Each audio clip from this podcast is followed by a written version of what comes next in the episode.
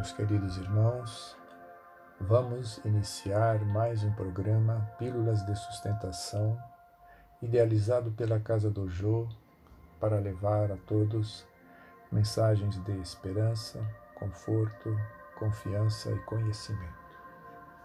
Hoje leremos questões do Livro dos Espíritos relacionadas com o tema Decepções, Ingratidão, Quebra de Afeições.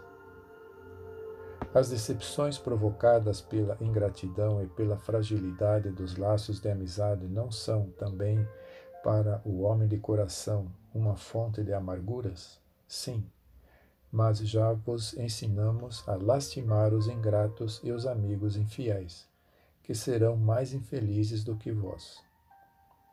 A ingratidão é filha do egoísmo, e o egoísta encontrará mais tarde corações insensíveis, como ele próprio o foi. Pensai em todos os que fizeram mais bem do que vós, que, que valiam mais do que vós, e, no entanto, foram pagos com a ingratidão. Pensai que o próprio Jesus, quando na terra, foi injuriado e desprezado, tratado de patife e impostor, e não vos admireis de que, o mesmo vos aconteça. Que o bem que fizestes seja a vossa recompensa neste mundo e não vos importeis com o que dizem os benfeitores, os beneficiados. A ingratidão é uma prova para a vossa persistência em fazer o bem. Isso vos será levado em conta e os que não vos foram reconhecidos serão punidos tanto mais quanto maior houver sido a sua ingratidão. As decepções causadas pela ingratidão não foram, não podem endurecer o coração e torná-lo insensível? Seria um erro pensar assim, porque o homem de coração, como dizes, será sempre feliz pelo que praticar. Ele sabe que, se não o reconhecerem nesta vida, na outra o farão, e o ingrato sentirá então remorso e vergonha. Este pensamento não impede que o seu coração se sinta ferido. Ora, disso não pode nascer-lhe a ideia de que seria mais feliz se fosse menos sensível?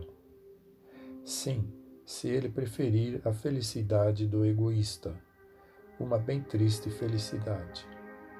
Se ele sabe, no entanto, que os amigos ingratos que o abandonam não são dignos da sua amizade e que se enganou a respeito dos mesmos, não deve mais lamentar a sua perda. Mais tarde encontrará os que melhor o compreenderão. Lamentai os que vos tratam de maneira que não mereceis, pois terão uma triste recompensa. Mas não vos aflijais por isso é o meio de vos elevardes sobre eles. Kardec assim comentou essa resposta. A natureza deu ao homem a necessidade de amar e ser amado. Um dos maiores gozos que lhe são conhecidos na terra é o de encontrar corações que simpatizem com o seu. Ela lhe concede, assim, as primícias da felicidade que lhe estará reservada no mundo dos espíritos perfeitos, onde tudo é amor e benevolência.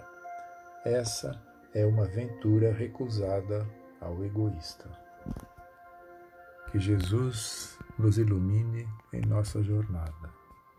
Graças a Deus.